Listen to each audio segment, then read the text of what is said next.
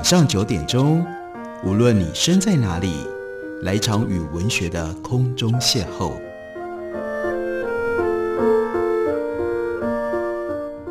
杨照谈书，邀您一同遨游文学世界，认识古今中外的经典之作。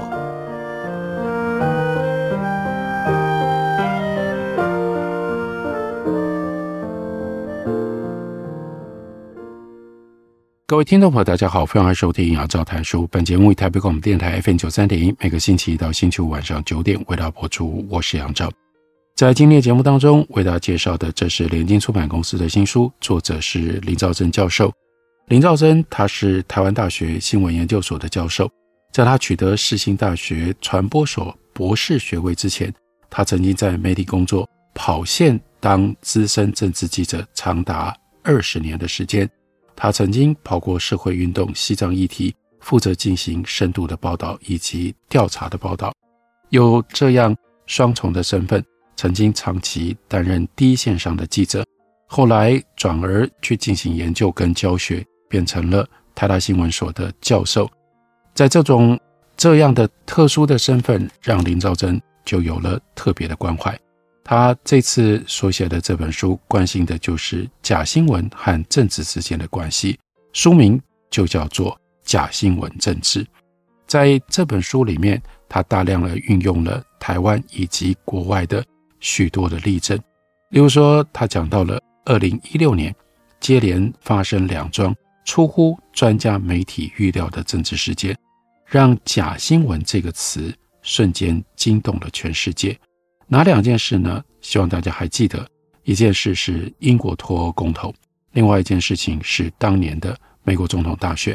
假新闻现象在那一年这两个事件推波助澜底下，成为全球学者关注的议题。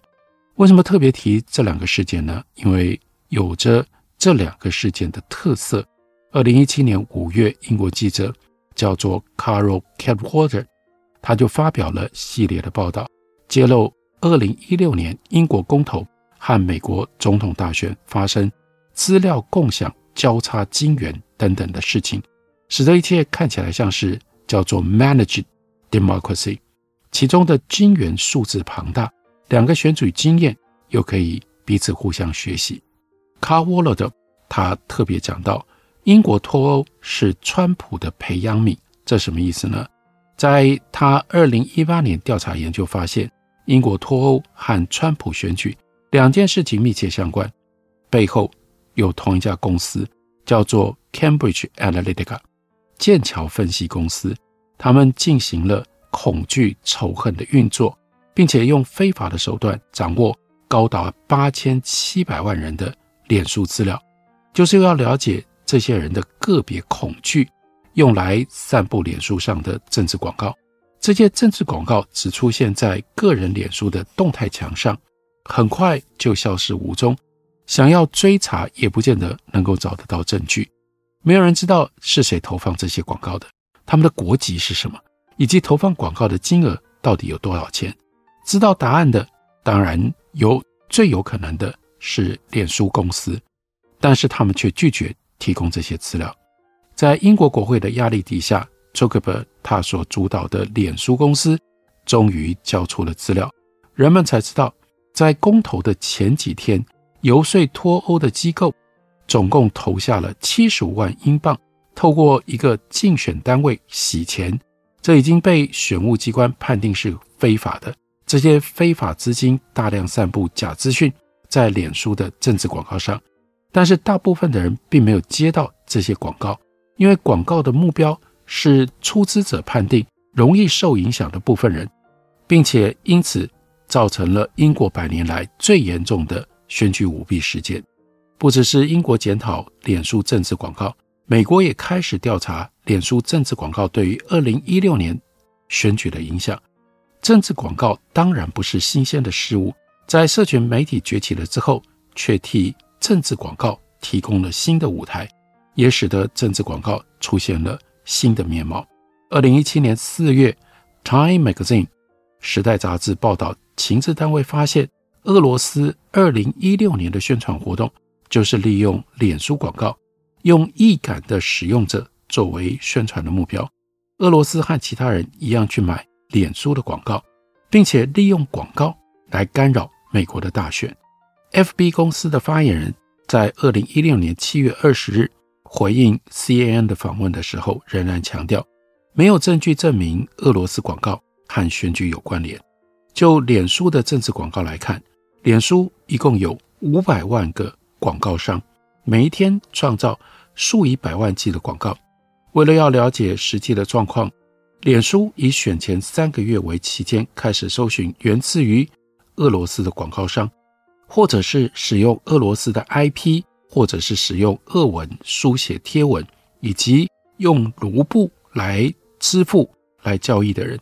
他们同时也去看广告的内容，决定什么是政治性的内容。脸书本来想要用 Donald Trump 或者是 Hillary Clinton 做关键字去找，后来发现太困难了，因为很多广告不是用文字呈现的，一定会有一部分是图片，就是为了要规避搜寻，所以你搜不到。于是脸书公司开始寻找广告商当中的连结。广告内容的相似性以及分享的连结，终于发现了一个离散型的网络 （discrete network），内部大概有二十到三十个使用者，而且这些使用者有一个共通点，哎，太明显了，也太惊人了，他们都来自于 Saint Petersburg，俄罗斯的圣彼得堡。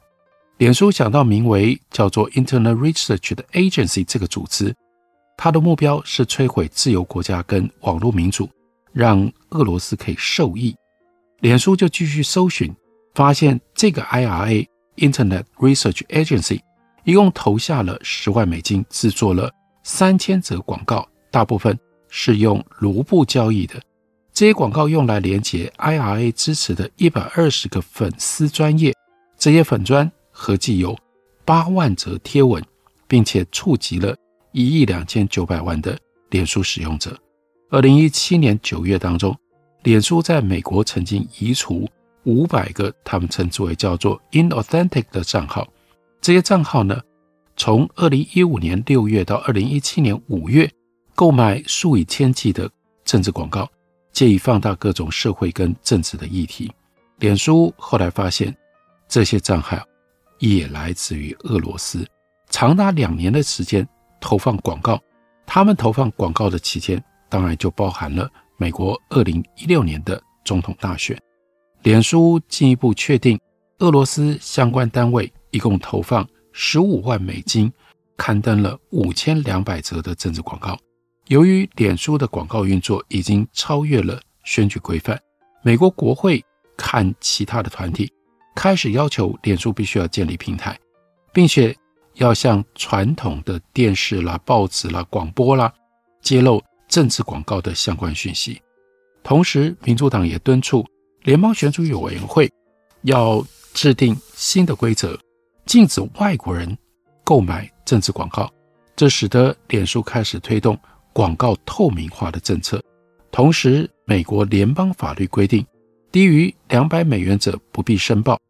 社群媒体包括脸书。让选举更容易取得小额的捐款，并且可以代为投放选举广告。脸书政治广告在英美闹得沸沸扬扬。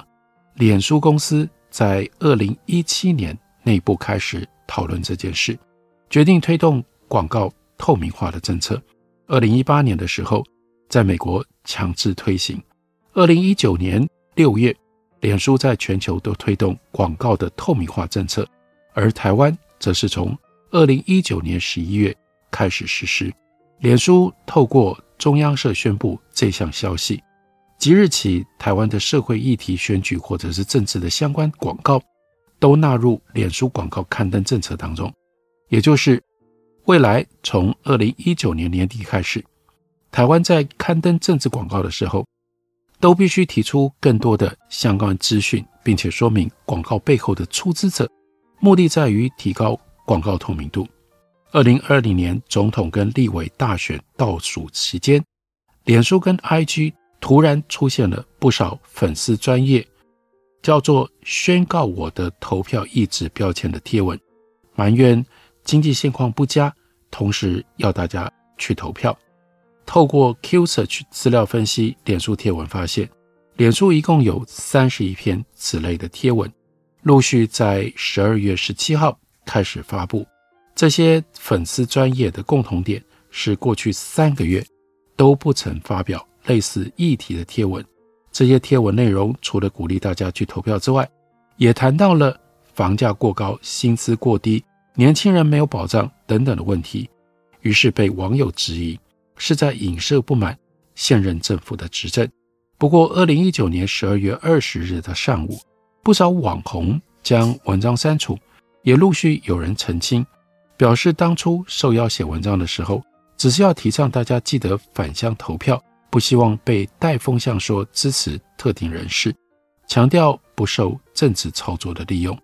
在 ET Today 新闻云直接联系了许多的网红，证实是有厂商付款支持这项宣传操作。不少网红指出，当时接到文案的时候，以为是没有政党色彩的文案，不知道最后会演变成为这样。在贴文发出了之后，收到了许多批评的谩骂，比较挺蓝的支持者认为这是绿营反串，但丽云则认为这是蓝营反串。可是，在他们当初的认知上，只以为这是一般的宣传文宣。透过这个案例，我们会知道，厂商有意愿接触的脸书跟 IG 的贴文者，多数是按赞数在一万到三万的小模跟实况组，也因而。渐渐掀开了网络社群的赚钱之道，那就是如果你有了一定的流量，你就可以接到这种案子，让你自己发文可以配合进行广告。但这个广告背后会如何影响到政治跟选举？这就是林昭真这本书特别要关怀的。我们休息一会儿，等我回来继续聊。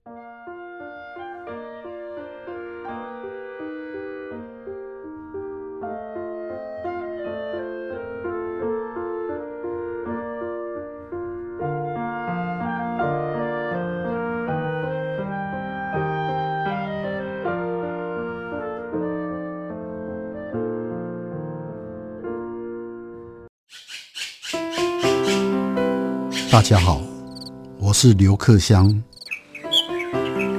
亲近自己的城市，找回城市的温暖。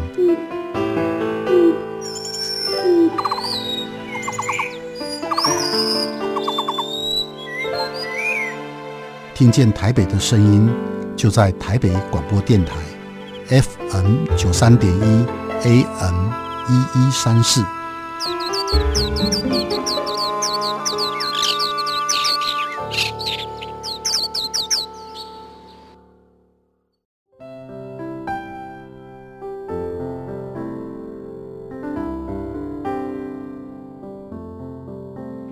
听见台北的声音，拥有颗热情的心，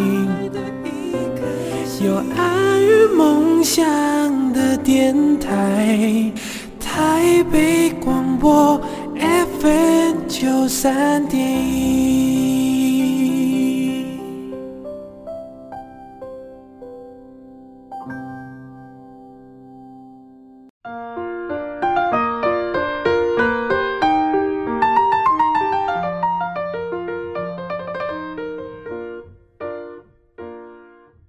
感谢您继续收听《杨照谈书》。本节目于台北广播电台 M 九三点一，每个星期一到星期五晚上九点为大家播出到九点半。今天为大家介绍的是林兆真的《假新闻政治：台湾选举暗角的虚构与欺骗》。在书里面非常详细的帮我们揭露了社群政治广告跟选举业配。我相信大家对这样的内容应该会有非常高度的兴趣。在书里面就提到了网军。网军经常被认为是社群媒体的揶揄用词，直到二零一八年关西机场事件、二零一九年挺韩粉砖遭到脸书删除等事件先后发生之后，网军的面貌更形透明了。然而，网军从事假新闻产业，或是在选举期间提供网络行销等服务，都是学术研究较为关注的灰色地带。网络上经常可见带风向、操纵言论的行为。由于网络的匿名特质，民众稍一不小心，就可能落入言论操纵的陷阱当中。有一位十年资历的接案者，匿名受访的时候就指出，接单的源头是来自于某一个政党的外围组织。这个组织以一次数十万元的经费作为网军的后备金源，会先找上平台跟广告代理商，在一路往下找到行销公司来负责执行。而在委托的过程当中，每一段金流必须要切割的仔仔细细，并且在相互保持距离的状况底下进行操作，以保护出资者不受任何揭发的风险。政党或者是政府透过这种防火墙，切断了一切线索的追索。另外一个匿名的受访者也说，在业主普遍不愿意曝光的情况底下，整体的市场。恍如地底下四通八达的地下管线，交杂出庞大的地下经济。受访者直指，为了要让舆论转向素人论点，他们又称之为叫做素人开题，扮演非常重要的角色。具体的做法是由公司旗下或合作的写手伪装成为素人，短时间之内撰写大量支持论点的文章，或者是回应贴文。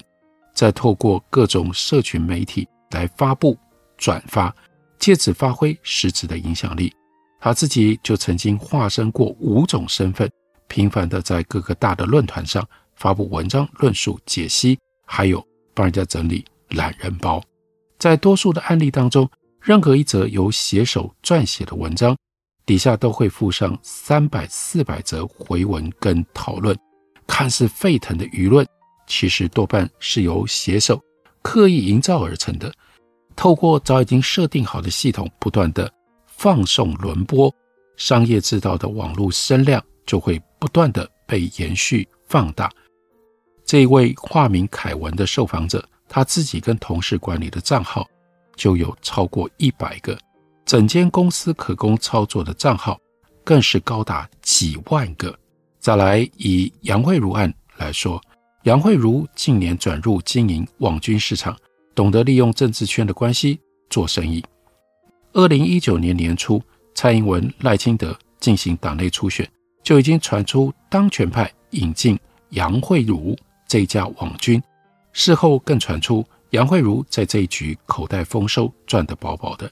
也许杨慧如事先认识谢长廷和民进党结缘，他后来的雇主转换成为。柯文哲、蔡英文、民进党，还有民进党相关的政治人物，这也是开店做生意，生意人哪来的党性派系属性呢？选举之间发生一连串的事件，让政治业配的真实轮廓逐渐的浮现。其中一个案例是赖清德二零二零总统竞选后援会，从社团名称的演变历程，可以看出一些端倪。这个不公开的社团在二零一六年十二月的时候，是支持黄国昌选新北市长的社团。二零一六年十二月二十二日，这个叫做赖清德竞选二零二零总统的相关名称开始出现。如果把管理员的名单点开来，六名管理员当中，资讯公司就占了其中两个，可见背后操作者的商业色彩。监察院公布二零二零年总统大选政治献金当中，帮推与投石这两家行销公司一共接了五十九件蔡英文大选的宣传案，金额从八千元到五百万元不等，总计两千九百三十五万七千九百七十一元，逼近三千万。另外，邦推早在二零一九年六月开始就接下蔡英文十笔的。制作宣传广告，为当选之后跟他公务有关的费用支出。蓝营则是跟凯洛媒体服务公司、战国策国际顾问股份有限公司合作，在政治献金申报当中显现出来，都曾经和韩国瑜阵营有过合作关系。其中，凯洛和韩国瑜阵营合作多达六十笔，在监察院公布政治献金资料之后，意外揭露国民党候选人韩国瑜支付伯恩夜夜秀的费用是总统蔡英文的二点五倍。制作单位赛泰尔娱乐表示，各政党的钱都有收，尊重各个选举办公室财务规划。为此，伯恩夜夜秀的主持人曾博恩说明，伯恩夜夜秀第三季访谈的收费标准是总统候选人三十万，其他人十万。随着选举将近，或者是频道的成长，伯恩夜夜秀每一季开始都会调高收费的模式。蔡英文是第二季，韩国瑜是第三季，以及韩国瑜费用比蔡英文高，完全是因为选举将近或者是频道成长的原因导致的。曾伯恩为这件事情澄清说明，他谈到有人说好，你可以收钱，但重点是收钱之后的行为，你们会不会帮候选人说好话？答案是收了钱会说好话，没收钱也会讲好话。博恩说：“我不会因为收钱就改变立场或者是想法。来宾买的是上台讲话的机会，而不是上台讲话的内容。为了要让节目活下去，我们要在能赚钱的地方想尽办法去赚钱。”伯恩又说：“我们被问收钱之后为什么不揭露，为什么不讲？这一题是我今天准备回应的时候卡最久的地方，因为追根究底，要问的是你收了政治人物的钱，应不应该揭露？”我的想法有一些转变。之前我的理性答案是值得大家讨论，没有固定的答案。但是在这几天过后，我个人情感上认为应该要。我们商业上的业配都会揭露，不只是因为法规的规定。独独面对政治人物的访谈，是会影响非常多人的事情。我们过去没有揭露，这点我自己都无法说服自己。既然答案是应该要。我就要为我们过去没有揭露道歉。我们以后还是会和政治人物合作，因为实在想不出为何要推掉这样的机会。但我们会更清楚的让大家知道，这伯恩夜夜秀的风波，让曾伯恩体会在政治性的节目上必须做到资讯揭露，也就是要让金钱交易透明化，如此才可以说服自己跟他人。然而，在网络封闭的情况底下，公关行销公司跟个人介入选举之后，虽然涉及金钱交易，却非常容易隐藏。目前因为太多资讯未能透明化，以至于衍生出问题来，威胁民主政治的公平还有透明度。社群媒体对政治候选人有很多吸引人的特点，它允许政治人物可以直接掌控有关自己的讯息，以触及潜在的选民。不必透过媒体的守门功能。另外，不像花钱的传统选战工具，社群媒体的花费相对便宜。政治广告已经提供候选人进行政治攻击的机会。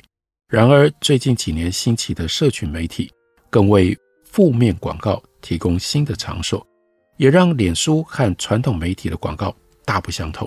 社群媒体就变成了选战可以着力的机会。当外界批评脸书在二零一六年美国大选的角色的时候，宣传就是问题的核心。脸书一开始否认他们曾经使用广告来影响社群媒体的使用者，后来承认选举之前曾接受虚假的俄罗斯账号一共十万美金的政治广告采购。很多人接收到讯息，却不知道广告当中的资讯是假的，同时。宣传也隐藏在其中，宣传手法是二十世纪政府跟企业常用的一种产业。大众媒体，特别是电视，都是资讯控制的工具。到了二十一世纪，政治人物不再依靠新闻媒体来接触群众，他们就利用社群网站，可以直接和群众对话。最近几年的社群媒体，特别是脸书。更成了民众最主要的新闻来源。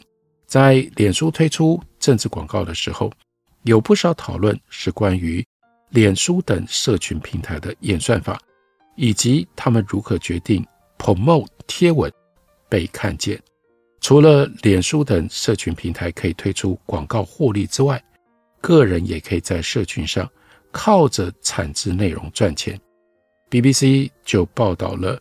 Christopher Blair，他一边喝着咖啡，一边瞎编新闻。他的写作步骤是想好主题，再来想细节。不久，他在个人的键盘上飞快打出某一个政治人物贩毒的突发新闻。他不必做研究，也不必注明出处，文章一下子完成，立刻发布。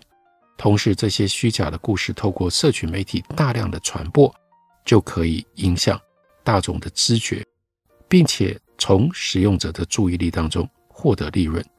在社群发文已经变成了一种产业，更值得争议的是它的影响的层面。不知道大家有没有意识到，我们处在这样的一种政治局势、政治的环境当中。刚刚所讲的有很多都是我们台湾本土明确的例证。李兆珍收集了这些过去这几年当中正在发生的新鲜的现象。透过一个比较严谨的学术的形式，写成了这样一本书，书名叫做《假新闻政治：台湾选举暗角的虚构与欺骗》，介绍给大家，推荐给大家。感谢你的收听，明天同一时间我们再会。